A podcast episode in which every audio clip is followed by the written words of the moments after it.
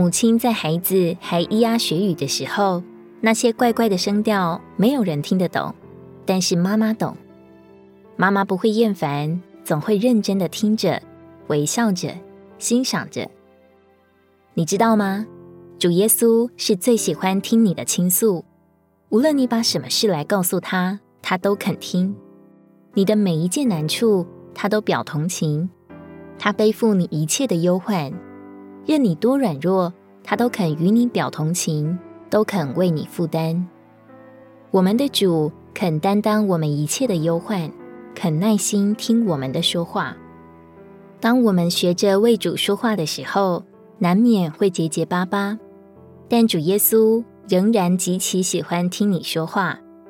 事事向主倾诉，他时刻把我们放在心上。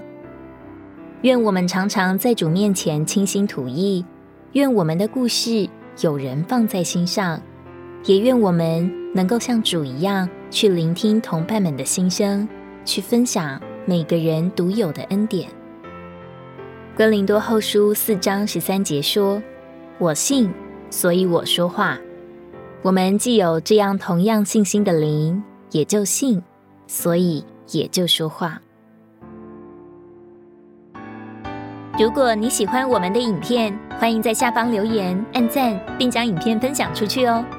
天天取用活水库，让你生活不虚度。我们下次见。